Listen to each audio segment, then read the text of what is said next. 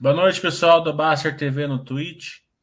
Novo canal aí da Baster para o público mais jovem, mais descolado, mais, é, mais antenado nas novidades, né? E a, novi e a grande novidade aqui é, é vocês investirem no futuro de vocês, irem estudando aí junto com a Baster.com para formar uma carteira no longo prazo para vocês, para vocês é, conseguirem ter uma aposentadoria, uma vida aí melhor para vocês e as suas famílias, né, que vocês ainda vão montar.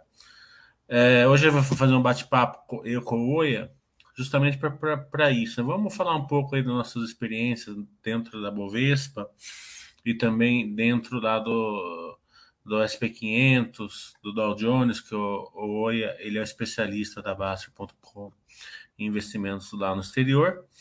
Então, vamos começar com ele contando um pouco de histórias e ele vai comandando aí o chat e eu vou contribuindo aqui no que eu puder. Oi, boa noite. Seu, seu som está desligado.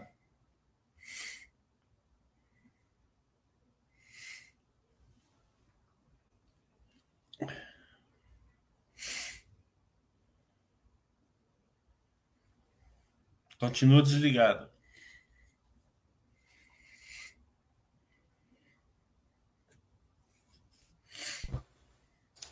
Agora me ouve ainda, né? Me ouve? Ainda desligado. Ainda desligado?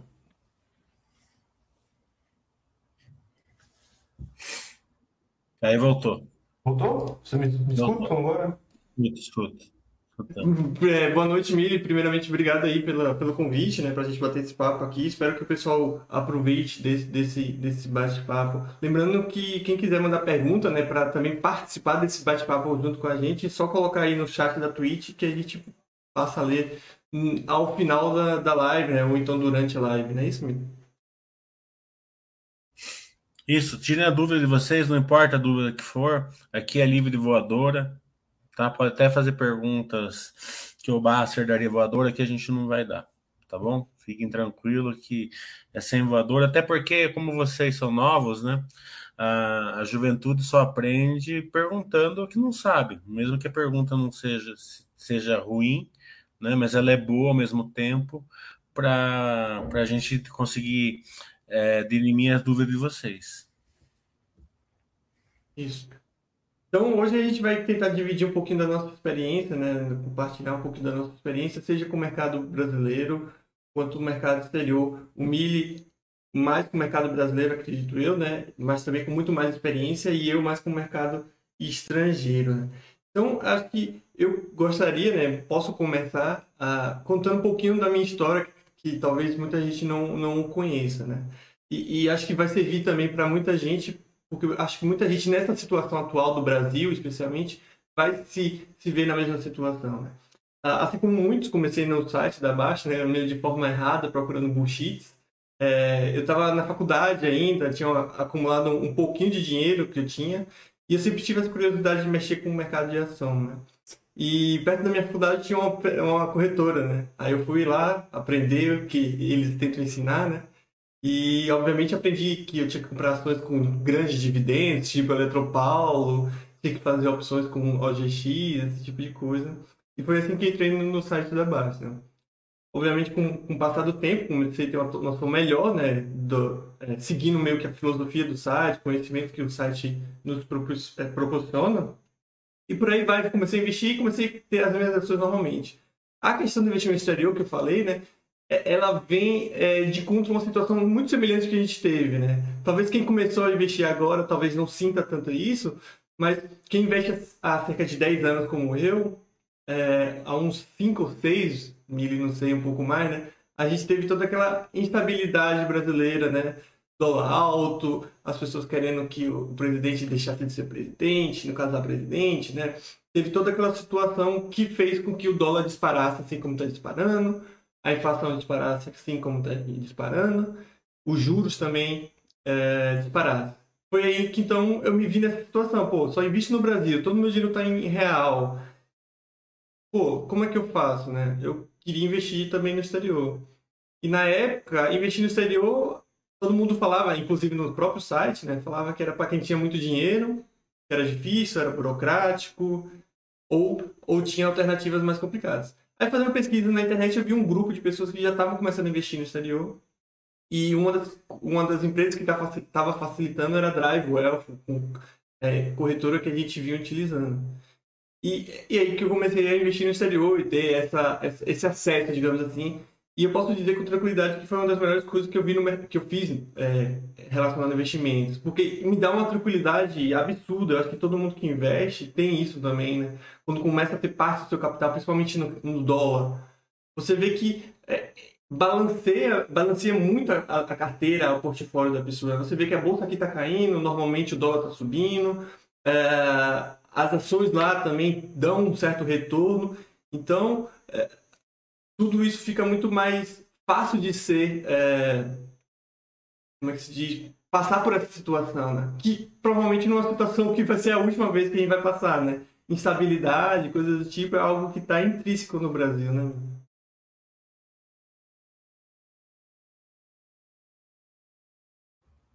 Com certeza.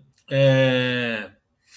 Eu comecei na Baster e na Bolsa ao mesmo tempo, praticamente, acho que um mês de diferença. É...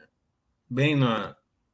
no pico ali do mercado de alta, antes da crise da, da... Da... das hipotecas americanas, né? É... E passamos de boa na Baster, né? Não, não, teve, não teve grandes problemas ali a, a crise hipotecária a filosofia Basser já, é, já era boa naquela época, né? ainda, ainda era incipiente, não, não existia filosofia Basser propriamente dita, né? É, mas depois, depois dali foi evoluindo, né? E, e essa evolução hoje chega num nível que é, o investidor que consegue investir baseado nessa filosofia, tá, ele consegue passar os momentos de crise, que são os momentos que realmente você vai comprar patrimônio em preços bons. Né? É, todo mundo quer comprar ação barata, né? mas quando elas realmente estão baratas, ninguém quer comprar, porque a turma está com medo. É, e a diversificação, né? bastante ativo, Estados Unidos, é, Brasil, imóveis, FIIs, né? um pouco em moeda, isso daí ajuda a vocês a passarem essa época, né? Renda fixa. É... O que eu posso te falar para vocês é o seguinte: conforme vocês vão evoluindo na, no mercado de capitais, vocês tendem a usar aquilo aí como um jogo, né? É... e começam a, a sair do plano de vocês no início, né? E, eu, e daí começa a ter grandes perdas aí ao longo do tempo. Então, acho que o grande segredo é você se preparar muito bem, conhecimento, e adquirindo experiência ao longo do tempo. É, e, paralelamente a isso, abrir mão de grandes é, operações, né? continuar no simples. Esse é o segredo de quem acumula capital. Né? A gente vê ali o Warren Buffett, né? você vê que eles há, há 70 anos eles fazem a mesma coisa. Né? Então, esse é o grande segredo. Você se prepara, mas você fica no simples. É, e simples esse que você também tem que se abster de ouvir outras pessoas, né? Porque o mercado financeiro é um mercado de muito oba-oba, de muito falatório, né? E, e, e, como você falou, ah, quando tá barato as pessoas não querem comprar.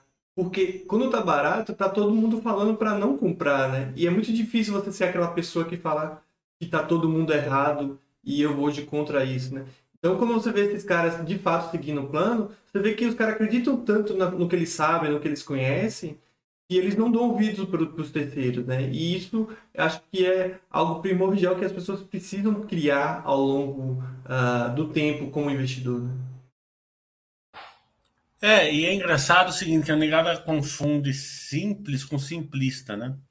É, é muito diferente disso tudo que você faz na vida, você consegue. O cara que é muito bom, ele consegue simplificar o processo. Para ele é simples, para os outros é difícil.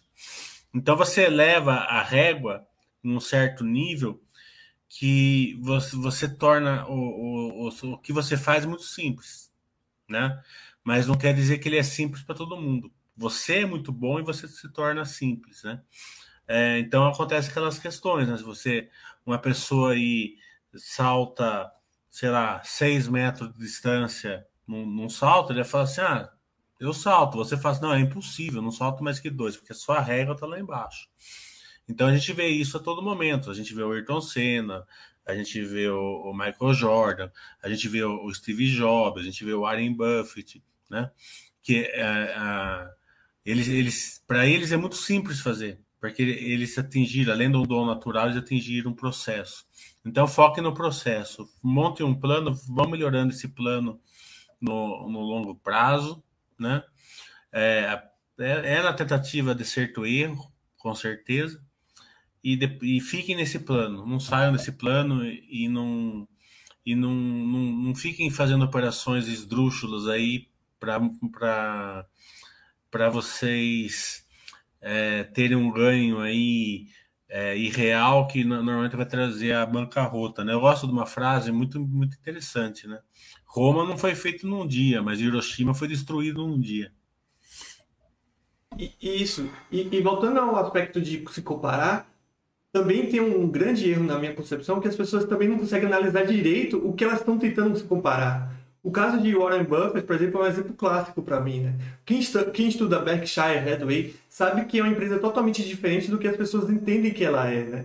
As pessoas falam muito mais das ações de empresas da quais a Berkshire possui. Então, a Berkshire de fato tem ações da Apple, tem ações da Coca-Cola, Wells Fargo e algumas outras empresas de capital aberto mas as pessoas resumem a Berkshire, a Berkshire né, é, como uma empresa que compra ações de empresas de capitais abertos, quando na verdade é uma empresa que tem mais de 76, eu acho, subsidiárias, que tem é, restaurante, empresa de sorvete, empresa de piso, empresa de cimento, tem de tudo. E é com dinheiro dessas subsidiárias, que obviamente vindo de, dos lucros dessas empresas, que eles compram ações de empresas de capital aberto.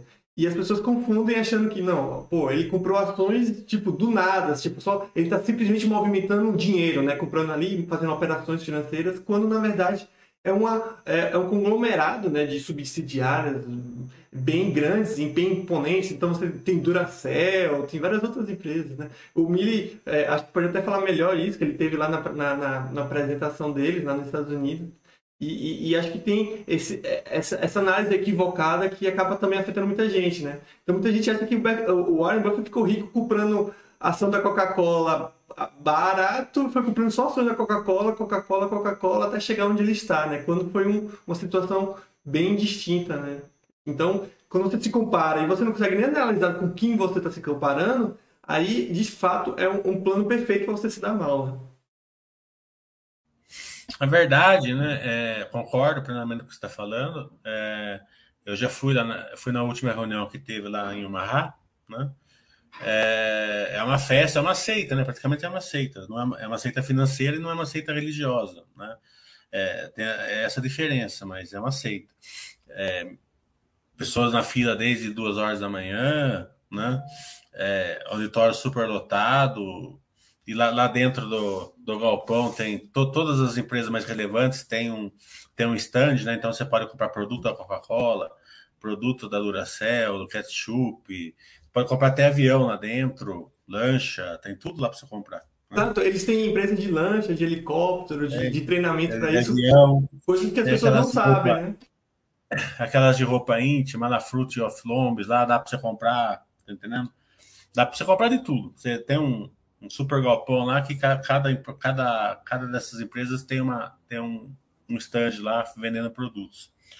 É, mas eu acredito que, ó, que a grande lição do Warren Buffett é o seguinte: sempre manter o seu plano razoavelmente intacto. Claro que tem que ter mudanças, aquele negócio que ele não, não, não opera é, empresas de tecnologia, agora ele opera. Né? Tem ações da Apple, deve ter da Google, se não me engano, ou é, que é mais. Ele acompanha melhor. Por quê? Porque ele foi, ele foi vendo que sim, né, é um passo para ser dado mais para frente. Mas ali na, na hora que estava burburinho, na, na, na, época das ponto .coms, lá ele não entrou. Né? Ele, ele esperou se solidificar o investimento, porque o investimento dele é baseado em fluxo de caixa. né? O que estava falando é, que com o dinheiro de uma ele compra outra, é basicamente o a gente pode fazer também. Né? Você, compra, você compra empresas muito boas, né? Elas vão crescer por um tempo, é normal, né? É, você vai entrar, você pode entrar na época de crescimento, elas vão crescer, vai chegar uma hora que elas vão atingir uma resiliência e vão começar a distribuir esse fluxo de caixa. Com o fluxo, você não precisa vender ação, com o fluxo de caixa dela você compra outras, né? Porque a Ambev, por exemplo, é um é um grande exemplo. Então, fala assim, ah, mas o dividendo da Ambev é pequeno. É pequeno para quem compra hoje, né? Mas para quem comprou 20 anos atrás, o payout é mil por cento do preço que pagou, né? Então, o, o, a quantidade de, de, fluxo de caixa que ela, que ela proporciona ao investidor é enorme. Então, você vai pegando dividendo de uma, de outra, de outra, de outra, e vai tendo empresas que vão, vão estar crescendo.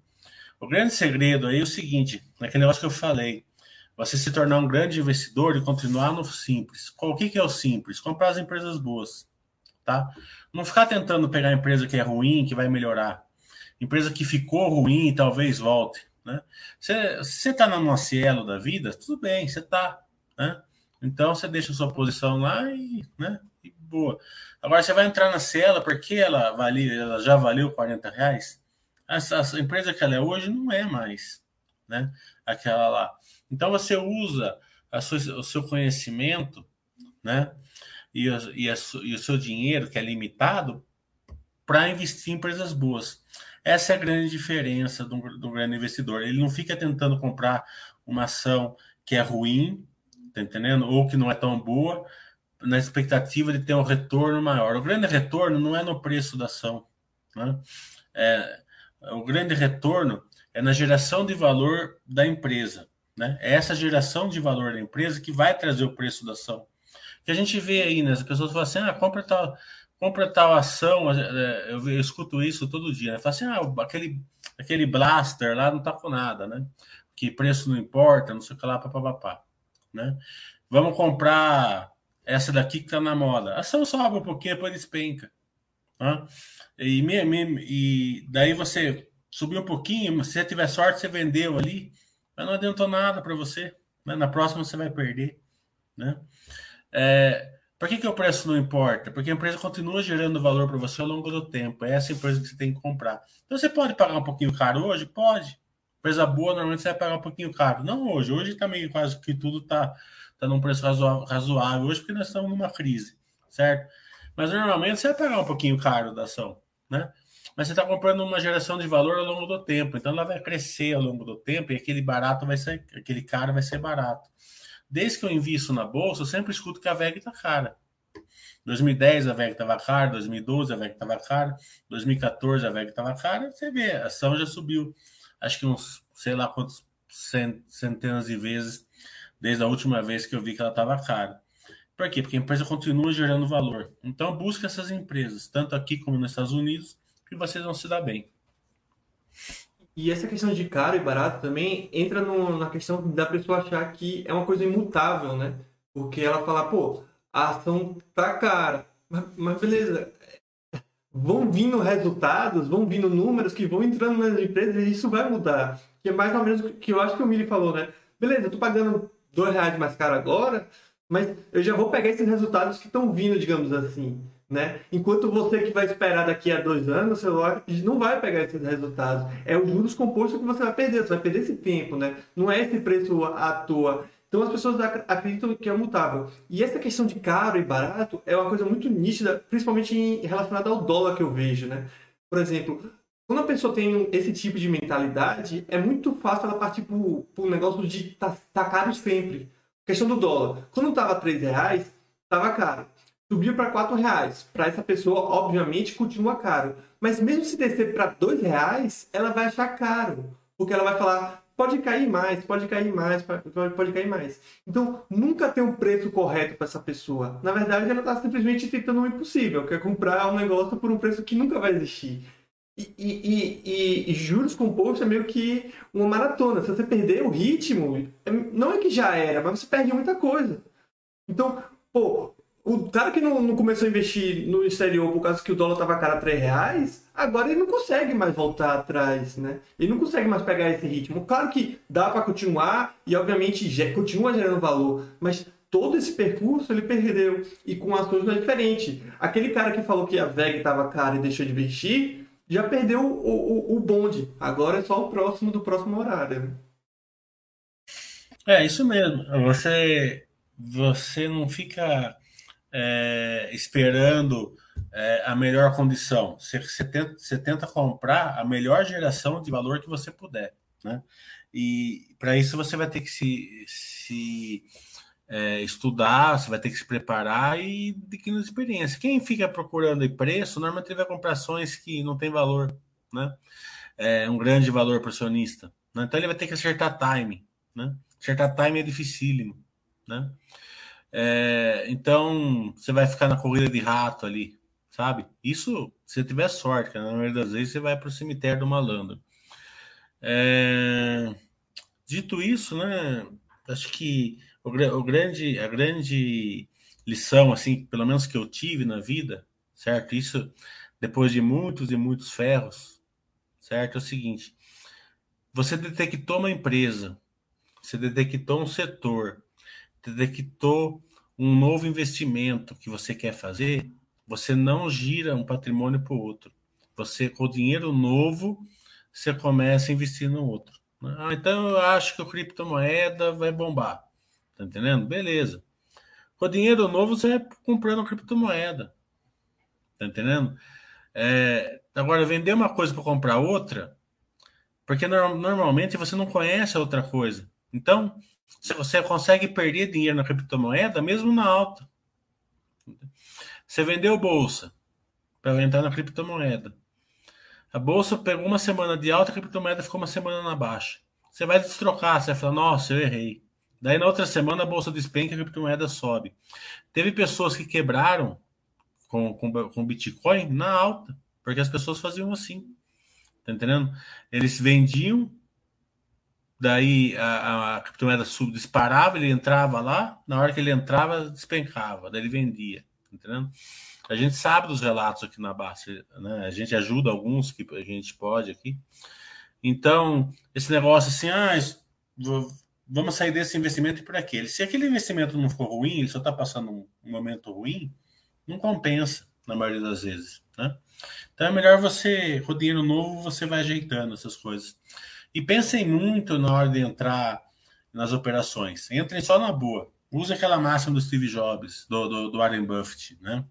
É, das 20 perfurações na, na, na, na, cartela. Né? Só, só, só, só compre uma, um investimento se você tiver certeza que ele é bom. É, e isso vai muito de, de, de encontro com a, a questão de uh, perder oportunidade e esse tipo de, de coisa, né? Que eu acho que é bem comum. É, as pessoas acabam, acho que erroneamente, associando é, ações como uma máquina de fazer dinheiro. Tipo poupança. Você coloca o dinheiro e você vai trazer um retorno. Coloca o dinheiro e trazer um retorno. As pessoas esquecem muito do que você bate bastante aqui no site, Mili, que é a questão, vamos conhecer o que tem por trás, vamos conhecer o que gera esse dinheiro, né? Então, as pessoas não têm essa mentalidade de empresário, não que elas precisem ter no sentido de abrir uma empresa para entender uma empresa de capital aberto. Mas elas precisam entender que uma empresa não é uma máquina de fazer dinheiro, né? A Ambev não vai conseguir aumentar os seus produtos, né? Claro que é muito bonito você ver aquele gráfico e falar, obviamente, o lucro e a cotação no longo prazo, eles, eles é, se refletem. Que. Mas não, é assim ao tempo todo. E mesmo no longo prazo, isso não é uma, uma obrigatoriedade. Então, tenha a mente de uma empresa, uma empresa qualquer até que uma hora vai vender menos móveis devido a alguma circunstância, em outro momento vai vender mais, bebida exatamente igual, roupa exatamente igual. Então essas pessoas têm essa mentalidade de poupança, coloquei e vou retirar. Se isso não acontecer, eu estou saindo. E aí que as pessoas perdem. Não à toa a gente tem tantas pesquisas que mostram que quem mais ganha dinheiro na bolsa é quem esqueceu, ação lá, quem morreu e estava com as ações lá. Por quê? Porque essas pessoas não fizeram o que o Milho acabou de escrever, não ficaram girando elas estavam lá, a empresa ficou ruim, ficou boa, ficou ruim, ficou boa, só que no longo prazo ela ficou muito boa e essa pessoa ficou milionária. Isso acontece bastante com empresas que, que geram valor. Né? Você pergunta como que gera valor? Empresas que têm verticais de crescimento. Né? Ah, vou crescer por causa disso. Né? Então, é, uma empresa tem um case. É, vamos dar um exemplo atual aqui, a Pets, por exemplo. Né? Uh, a gente não está recomendando nada, só estou dando um exemplo prático aqui para vocês entenderem. Né? A Pets todo trimestre abre 10 lojas, um hospital. Né? É, é, um, é um, ele é um setor de consolidação ainda. Né? Pensa assim, né? quantas Pets vocês conhecem? Né? Quantas lojas Pets vocês conhecem no Brasil? Deve ter cento e poucas. Né? Quantos pet shoppings e quantas agro vocês conhecem? Cada cidade deve ter uma cidade é, média deve ter 20, 30, né? Então tem o poder de consolidação do setor, né? As empresas maiores vão consolidando as pequenas, né? É, principalmente as, as, menos eficientes. Então eles têm verticais de crescimento, né?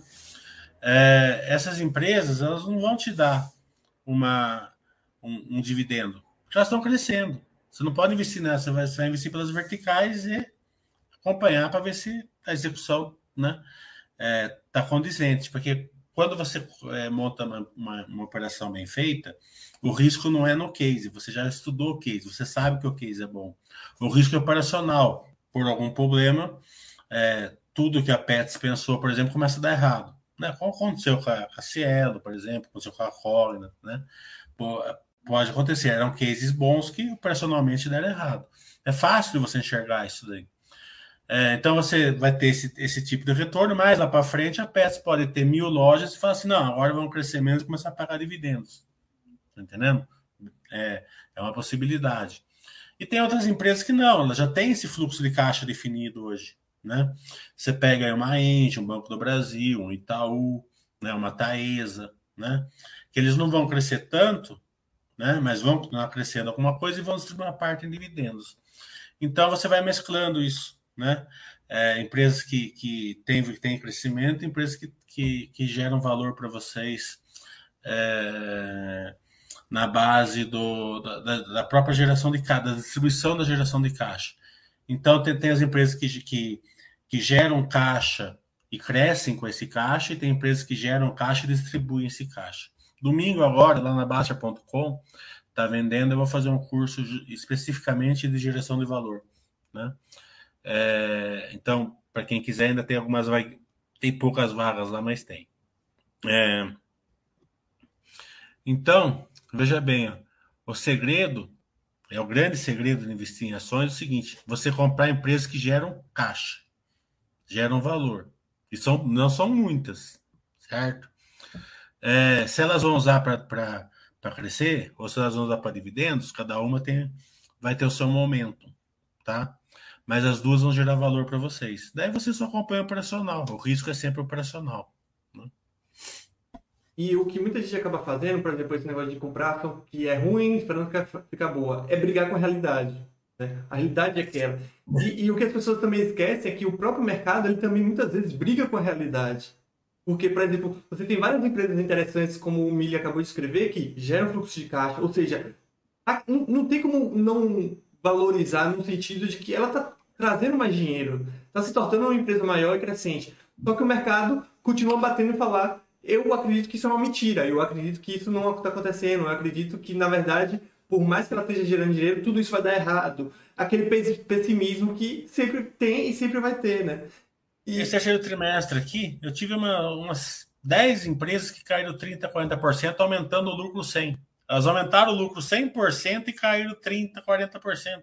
É o melhor do mundo para o investidor. É. Tá você está comprando empresa que subiu 100% o lucro e caiu 40% na cotação. Então, as pessoas acreditam que o mercado ele é soberano no sentido de que ele está correto. Na verdade, o mercado é soberano porque, de fato, ele define o preço. Mas ele não é soberano no, no sentido de ele saber o que é o certo.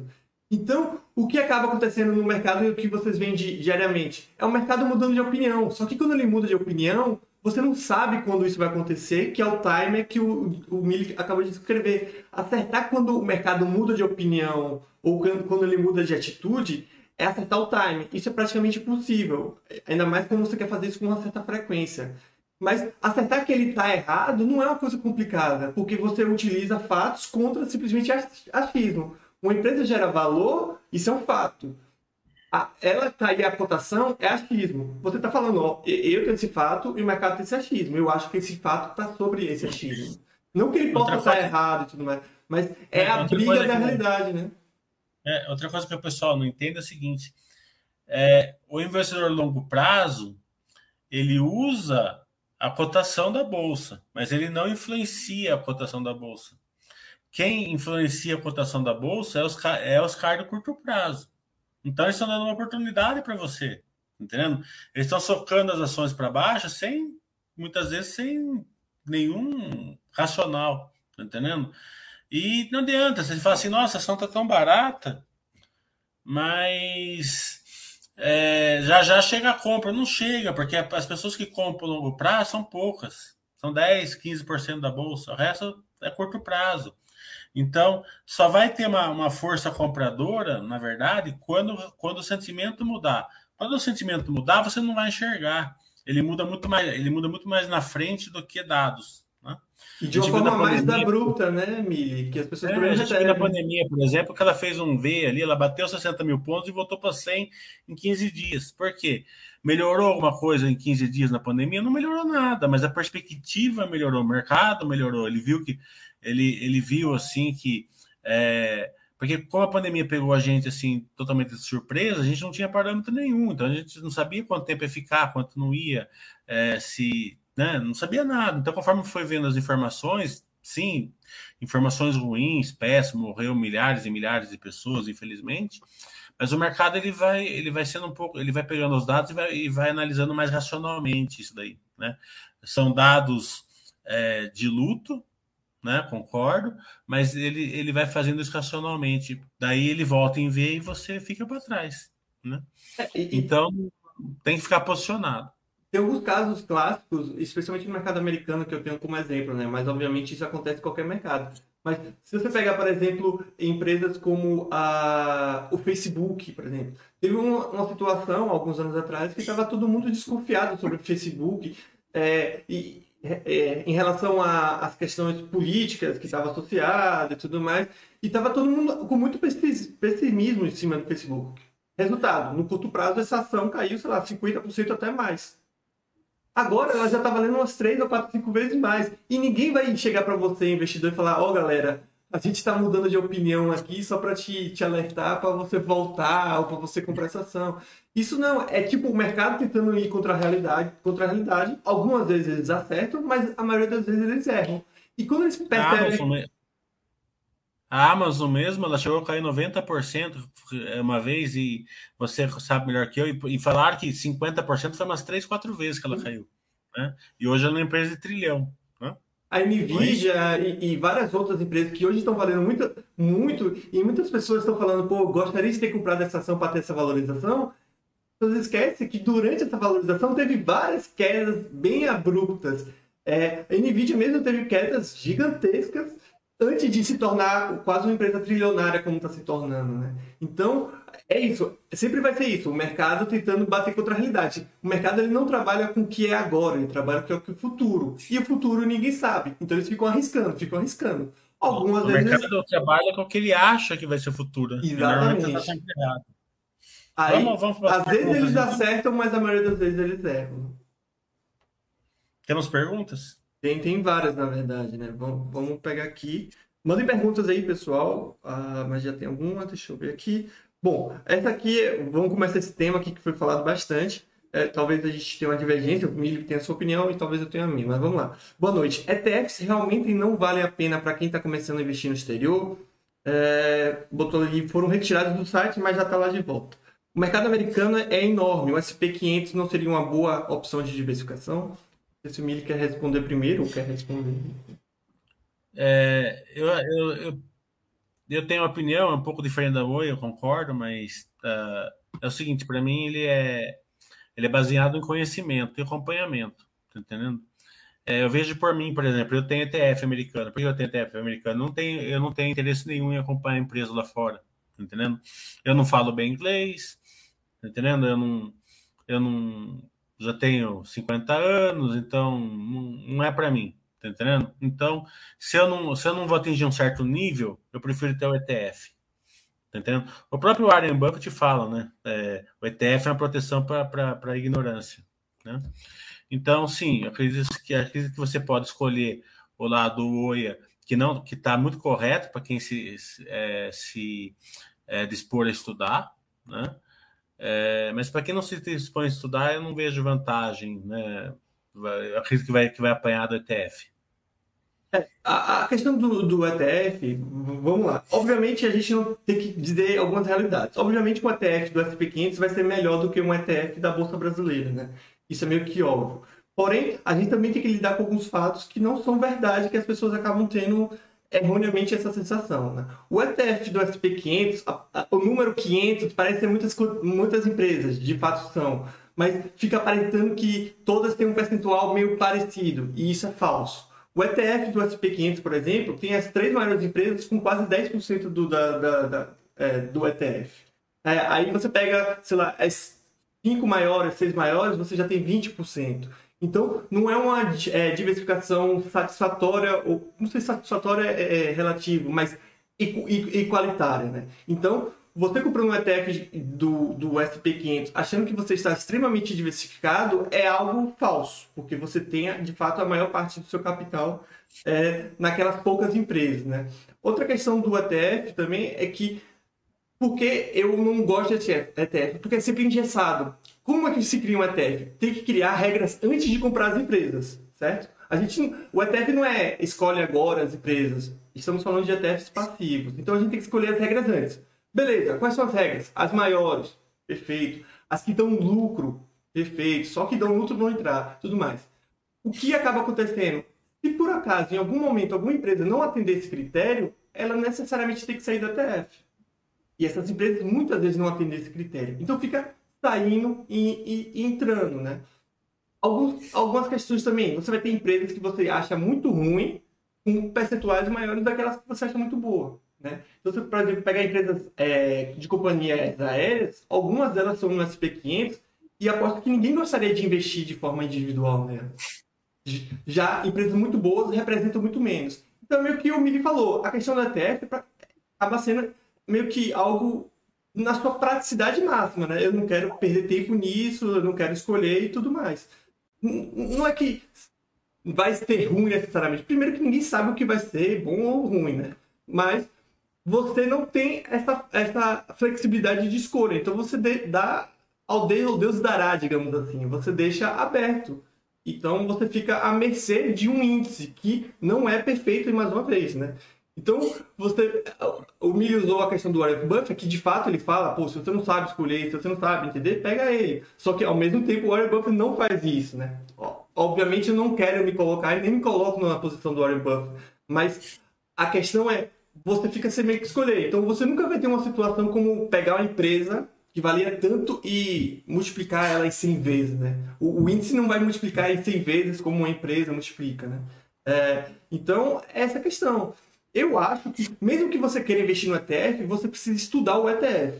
O que eu vejo e, e discordo bastante é as pessoas escolherem um ETF sem nem ler hum, ou saber no que está investindo. Né? Um exemplo clássico é o pessoal que gosta de investir em small caps. ETF de small caps. Por quê? Na cabeça da pessoa é, eu vou comprar esse, esse de small caps porque vão ter empresas pequenas que vão se tornar gigantescas. Ou seja, eu vou pegar a Apple desde o início até ela valer um trilhão. Só que, mais uma vez, ETF é feito de regras. Qual, qual é a regra do ETF de small caps? Ser small cap. No momento que ela deixa de ser small cap, necessariamente ela vai sair do ETF. Então, por isso que você não vê a Apple ou grandes empresas nesse ETF de small cap. Você só pega uma parte do, da, da situação dela. Então, eu sou contra justamente por isso, porque eu quero ter essa opção de escolher, eu quero saber qual, no que eu estou investindo. Então, mesmo que você seja a favor do ETF, eu acho que você primeiro tem que estudar o ETF em si. Mas são visões, como a gente falou, um pouco diferentes. Né? É, eu, eu gosto de pegar os, os advogados do diabo, aqui a gente tem um, o tal do Silvio aqui.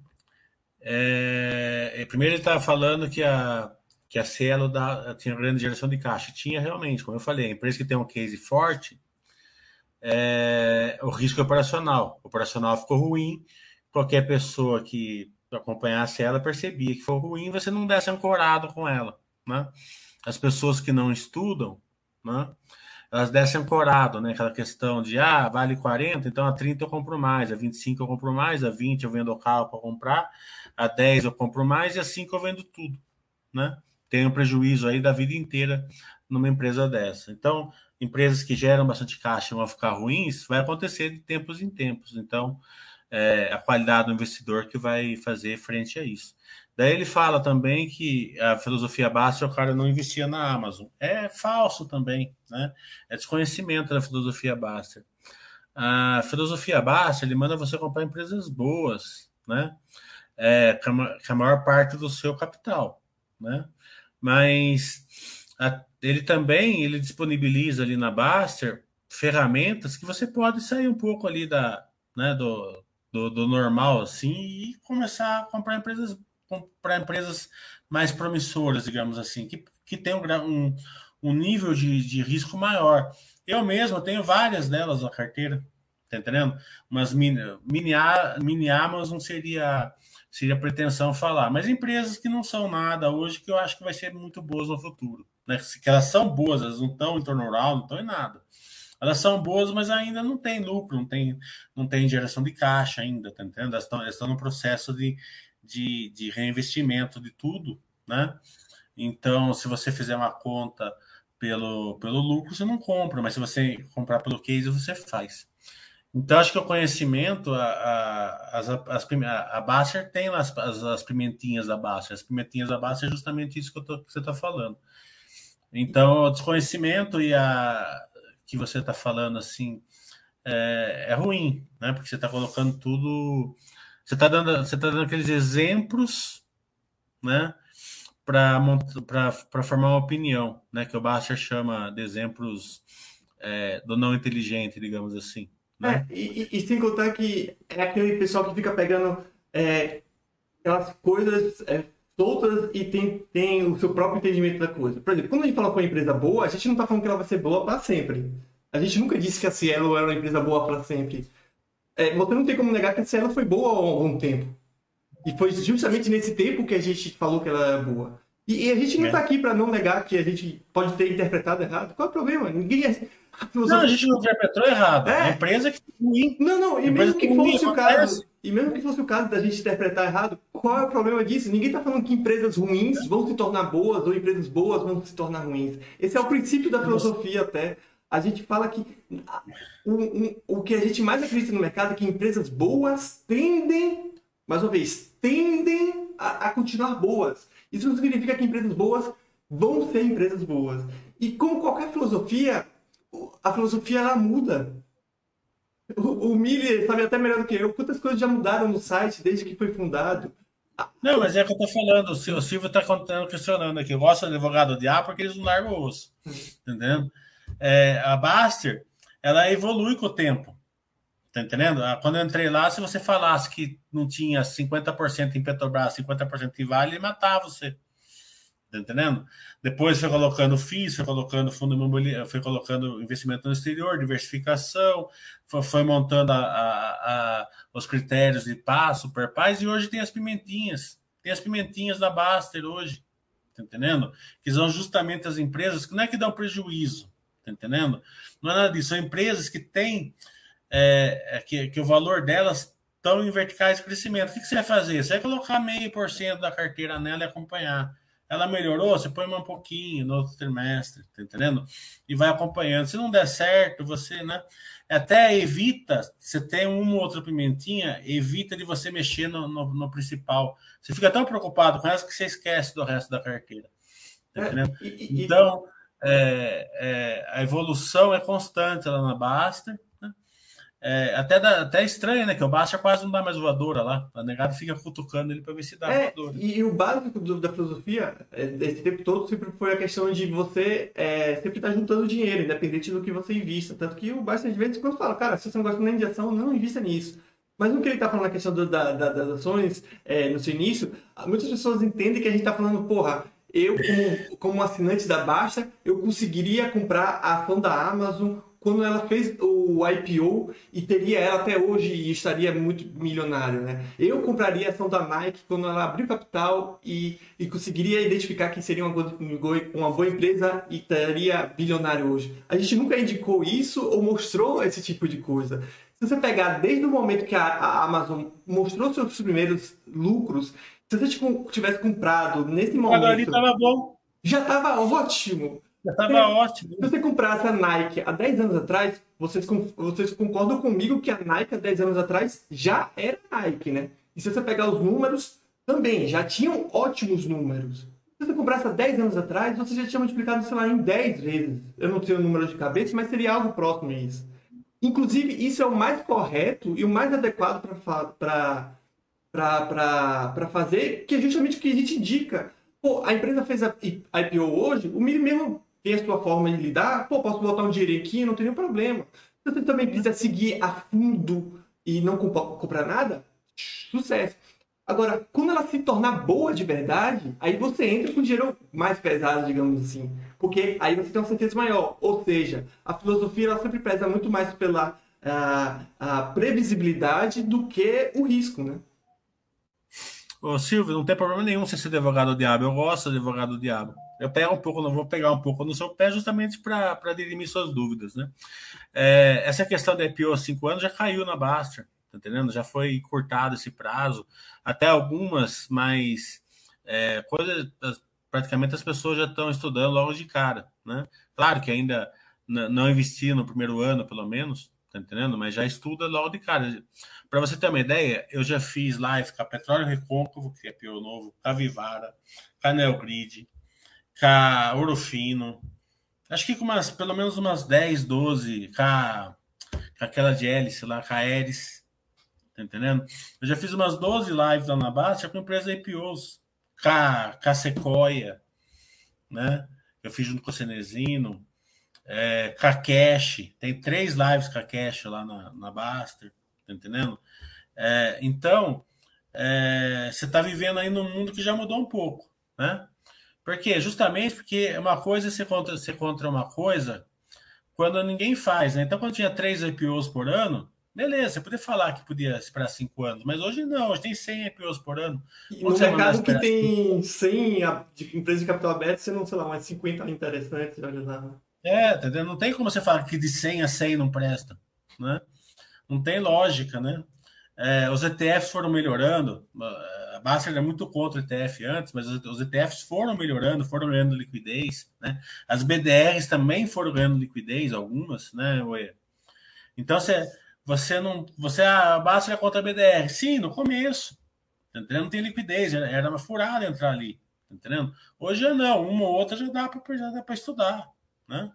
Então é assim que funciona, o mundo é para frente, a gente, é, é, o site é sempre evolução. E, e, a filosofia, é isso que eu acho que é bom deixar é, bem enfatizado, a filosofia nunca foi é, é, em volta principalmente de investimentos. Investimentos é, sempre foi, é e sempre será na minha concepção, né, algo secundário nessa filosofia. A, a, o grande, a grande base da filosofia nunca foi sobre investimentos. Né? Tanto que o Basta nunca falou faça isso, não faça aquilo. A gente nunca está recomendando nada.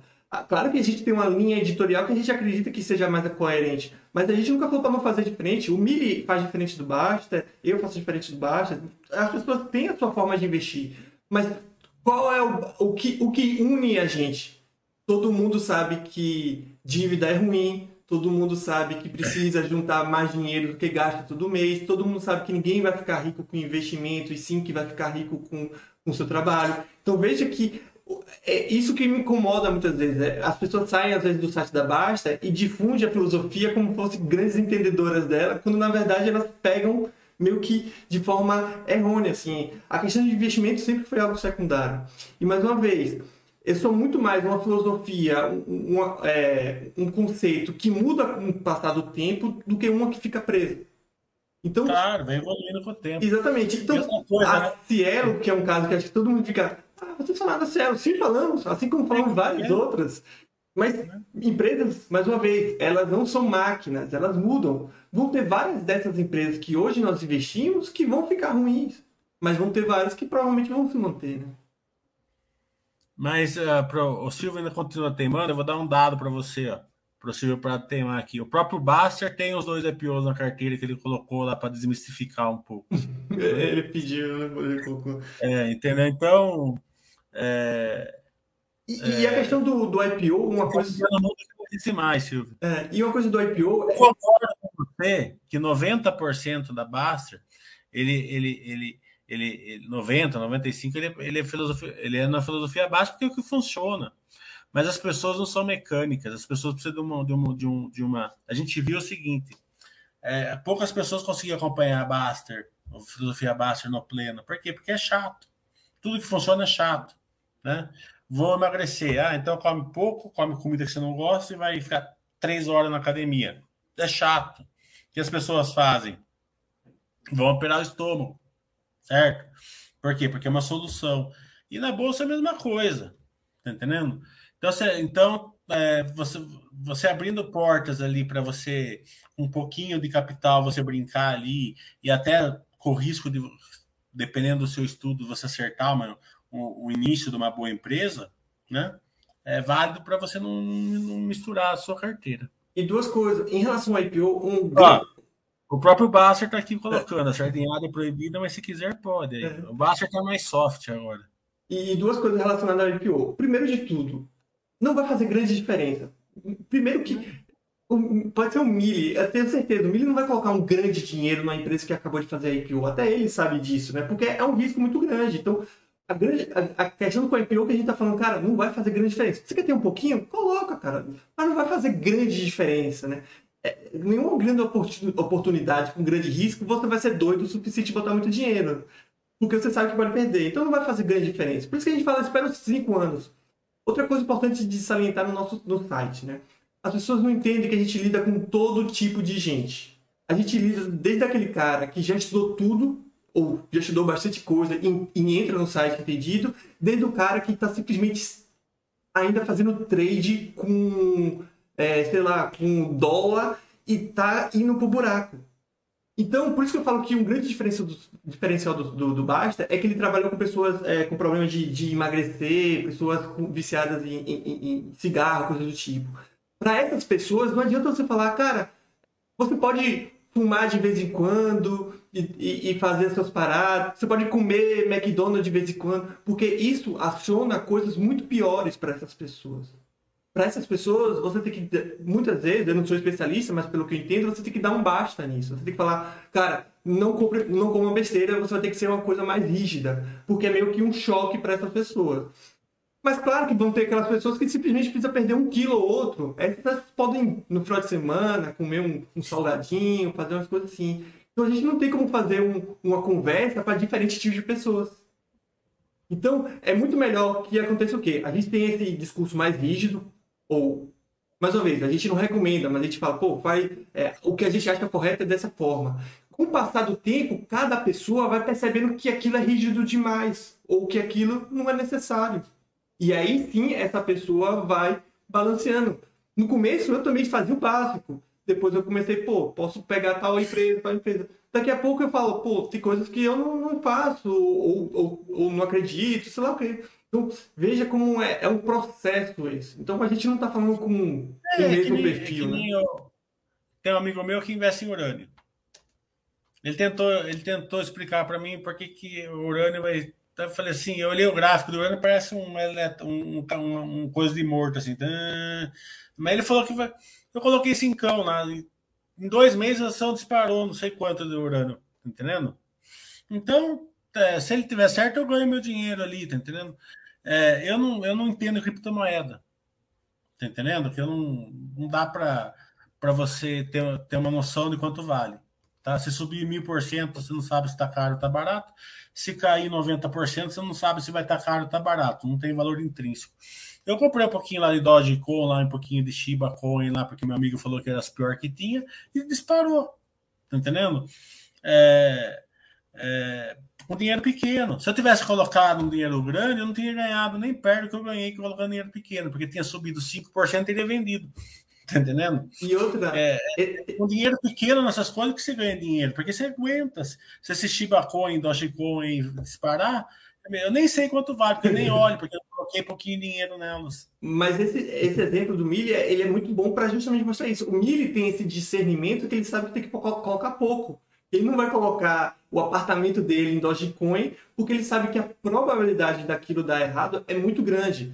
Mais uma vez, no site, ninguém fala que se você comprar ações da Oi você vai perder dinheiro. Ninguém fala que você comprar ações, sei lá, da OGX você vai perder dinheiro. A gente fala que a chance de você perder dinheiro é grande, mas pode dar tudo certo para você. E, e, o pior é a ação da, da Oi, a chance de você ganhar pouco dinheiro é enorme. É. Esse que a negada não percebe. Você compra uma ação que você não confia por 1,50, nem sei quanto que está hoje. Né? Se a ação vai para R$ real, você vende. Exato. Entendendo? Então você está arriscando dinheiro para ganhar nada. Tá entendendo? É. Veja o retorno que deu. A CSN em 20 anos deu 140 mil por cento, não é isso? 10 mil reais teria virado 15 milhões. Tá entendendo? Porque o cara compra a CSN, ele consegue ficar sócio. E olha que a CSN também caiu 90% em 2009, 2012, 2013. Tá entendendo? É, Ambev, é, lojas Renner, todas elas eram uma porrada, assim. Por quê? A Droga Raia também chegou a dar uma, no Magazine Luiza. Então você entra lá no, no Magazine Luiza, subiu 100%, você vende. Tá entendendo?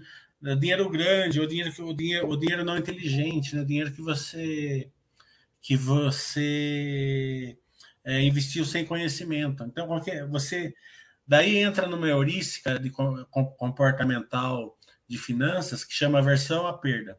Né? É, a versão à perda é o seguinte: você realiza o lucro muito rápido e segura as perdedoras. Né? Realiza. Eu sei porque eu tinha essa versão, essa, essa heurística. Então, existe, existem algumas heurísticas que a pessoa tem que tomar cuidado. A coragem é pior, né? Aquela assim, ah, o IRB valia 40, então a horta 5 tá barato. Não, o IRB não chega, é, o preço de hoje não chega nem perto dos 5, então aquele 40 que você ancora lá não vale. É aquela questão que a turma fala, né? Tal ação vale tanto, compra isso daqui porque vale 30, vale 20, vale 25. Ele colocou o preço lá, a pessoa ancora ali, né? Então a ação começa a cair, ele vai aumentando, aumentando o rombo, porque ele vai, ele vai comprando mais ancorado é, numa, num número aleatório ali, né? É, e a versão à perda, é, a maioria dos investidores tem. Você tem que lutar com isso. É, vender com pouco lucro é, os ganhadores e, e, segurar o que perde, né? E aumentando o que perde. Tem que ser o contrário, né? Se tiver que vender, vende os perdedores e compra. Não tem que vender nada, na verdade, é óbvio, né? Mas se tiver que fazer errado, que faça ao contrário. É, essa, é mesmo essa questão de, de vender, antes era bem comum no, no site a gente discutir isso, de analisar se está na hora de sair, na hora de, de, de, é, de, de vender as ações e, e, e tudo mais. E, e, a gente teve grandes lições, né? Eternite e várias outras empresas, né? Que mostraram que às vezes é muito melhor você simplesmente deixar aquele dinheiro perdido lá e vendo o que vai acontecer, né? Então, mais uma vez. Você, você estuda a empresa ainda e pode ver ela melhorando e aumenta um pouquinho depois. Exatamente. Então, o que a gente bate muito no site é tentar jogar com as probabilidades a seu favor. O que é isso? Pô, empresa que está dando lucro, a chance de ela manter o lucro é muito maior do que uma empresa simplesmente sair do prejuízo para dar lucro. Então, o que que você começa a entender quando você entra no site? Cara, eu vou fazer no básico, eu vou fazer no básico, porque isso de fato é o que vai me dar dinheiro. Com o passar do tempo, você fala, pô, eu acho que eu consigo fazer um pouco mais. Mas veja que você já tem um discernimento. Você já tem um discernimento de não cair na pirâmide, que para muita gente aqui pode parecer uma coisa idiota. Como assim? Alguém caiu na pirâmide? Porra, o que deve ter de gente aqui que entrou no site por causa de pirâmide não deve ter sido brincadeira. Aí, aí você, é, sei lá, começa a fazer as coisas corretas. Então, isso tudo cria uma casca que você consegue ser um investidor melhor. Investimento é muito mais é, psicológico do, que matemática, do que análise, tudo mais. Claro que tem essa parte, é muito interessante, mas a psicologia, a, a, tem uma mentalidade forte de não vender quando tá todo mundo falando para vender, não comprar quando tá todo mundo para comprar, aceitar que você vai perder algumas oportunidades, isso é natural e tudo mais. Então, você cria essa casca, né? O Tiri está perguntando aqui, mas por exemplo, essas pimentinhas você compra para não vender também. É como eu expliquei, né? E no domingo eu vou fazer um curso sobre isso, eu vou ensinar vocês a enxergarem isso. É, é, são as verticais, né? Então eu estou lá numa pimentinha na Pets, certo? Empresa de crescimento, ela dá pouco lucro ainda para o preço que ela está, né? Então esse tipo de empresa, o que, que ela vai fazer? Ela vai pegar todo o fluxo de caixa dela, é o plano dela, pode dar errado. Como eu falei, quando você investe num case, o que pode dar errado é operacional. Daí você enxerga e para de comprar justamente porque você está no comecinho, né? É, mas vamos supor que dê certo que a empresa pensa. O que, a empresa pensa? A empresa pensa em crescer, certo? Então, ela, e consolidar uma parte do setor, como eu falei, pegar pequenos pet shops tal, e, e, e ocupando espaço deles, né? É, é, é, mais ou menos esse o pensamento deles. Se você pegar o plano de negócio deles, tem lá crescimento e consolidação do setor. É, vai chegar a um certo nível, certo? Que ela vai parar de crescer, né? Mas ela vai ter o quê? Ela vai ter lojas físicas, ela vai ter o, o, o ela vai ter hospital, ela vai ter veterinário, ela vai ter centro de lazer para cachorro, ela vai ter hotel para cachorro, ela vai ter os produtos dela. Então ela tem capacidade de se tornar resiliente, uma Ambev de hoje, certo? Tem grandes crescimentos, e daí você vai receber a, a geração de caixa dela através de dividendos. Tem um outro tipo de pimentinha, como a Cash, por exemplo.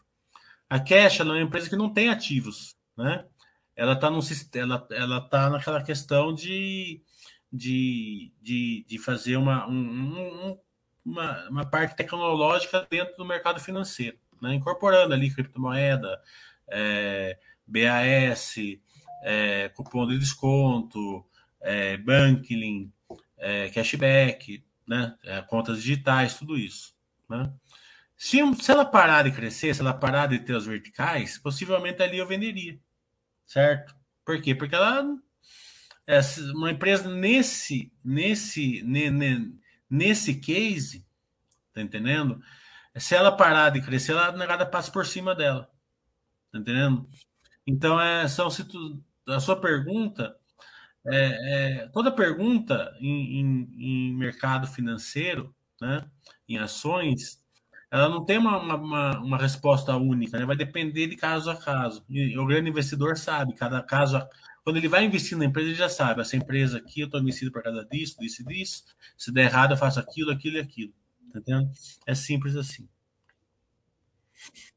Um, um, grande exemplo, acho que é um exemplo extremo dessa situação, né, que está falando da questão do IPO, é a empresa que acabou de abrir capital nos Estados Unidos, né, que é a empresa de carros elétricos, acho que é a Rivian, não sei se é assim que fala o nome dela. Ela nunca vendeu nenhum carro elétrico, é, mas hoje é a terceira, a segunda maior empresa de, de carros do, do, dos Estados Unidos e do mundo, alguma coisa assim.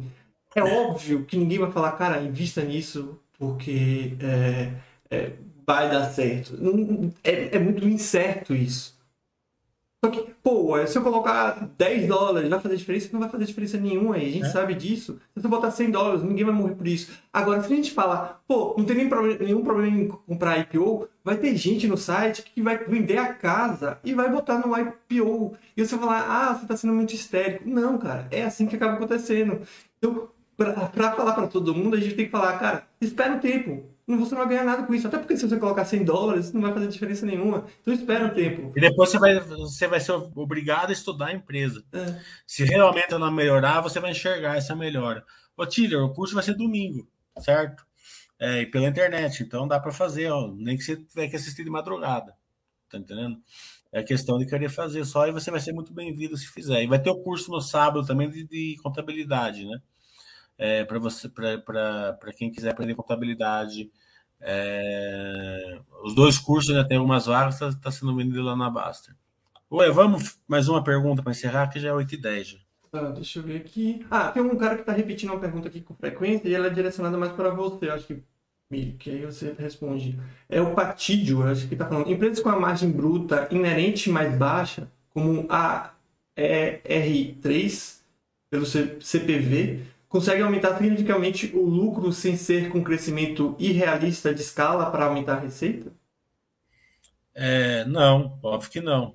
Né? A escala, ela, ela é tudo numa empresa, né? Tem o custo variável e o custo fixo, né?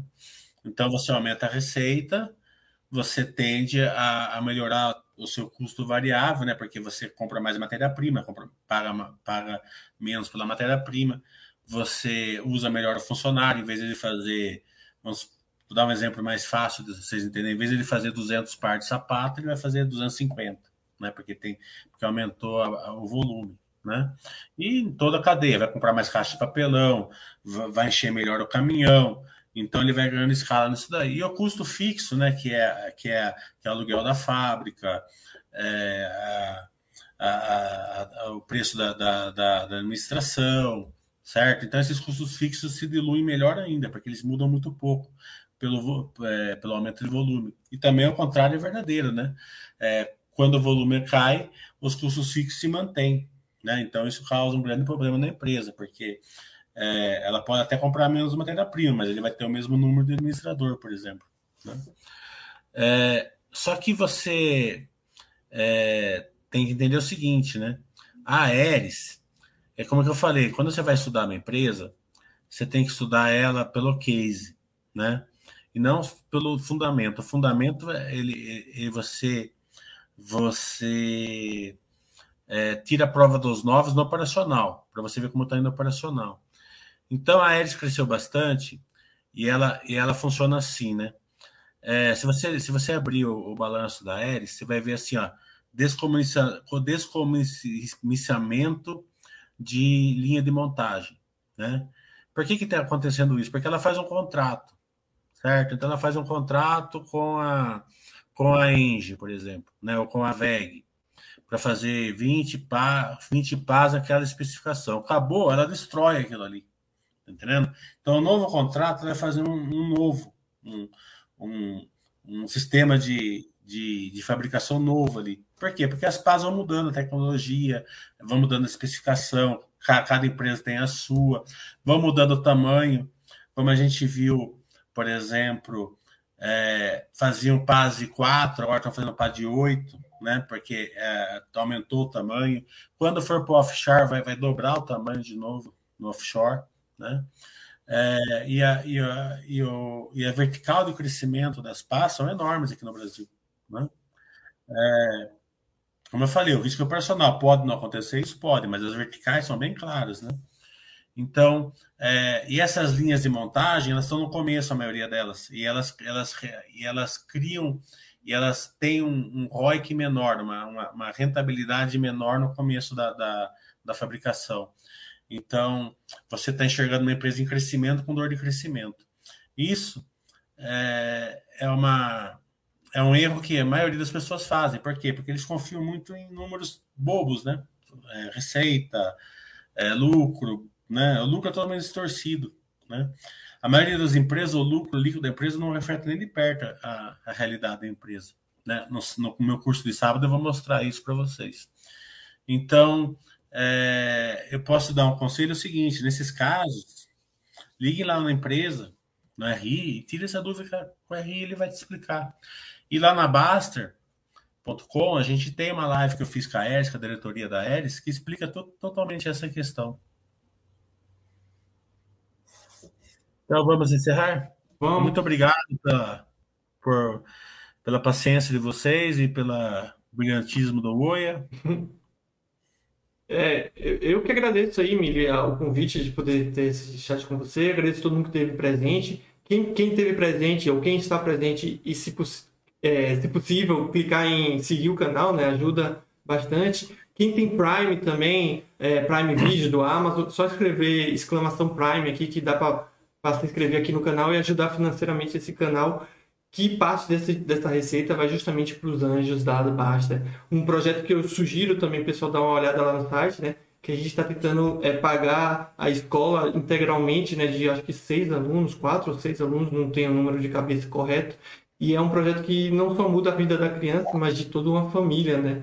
Então, quem puder ajudar com o Prime aqui, ou então ajudar diretamente no projeto lá, a gente agradece. Mas é isso. Então, até a próxima live que a gente vai fazer toda terça-feira, mais ou menos nesse horário aqui, aqui no Twitch. É, vamos, beleza. Falou, pessoal. Tchau, tchau.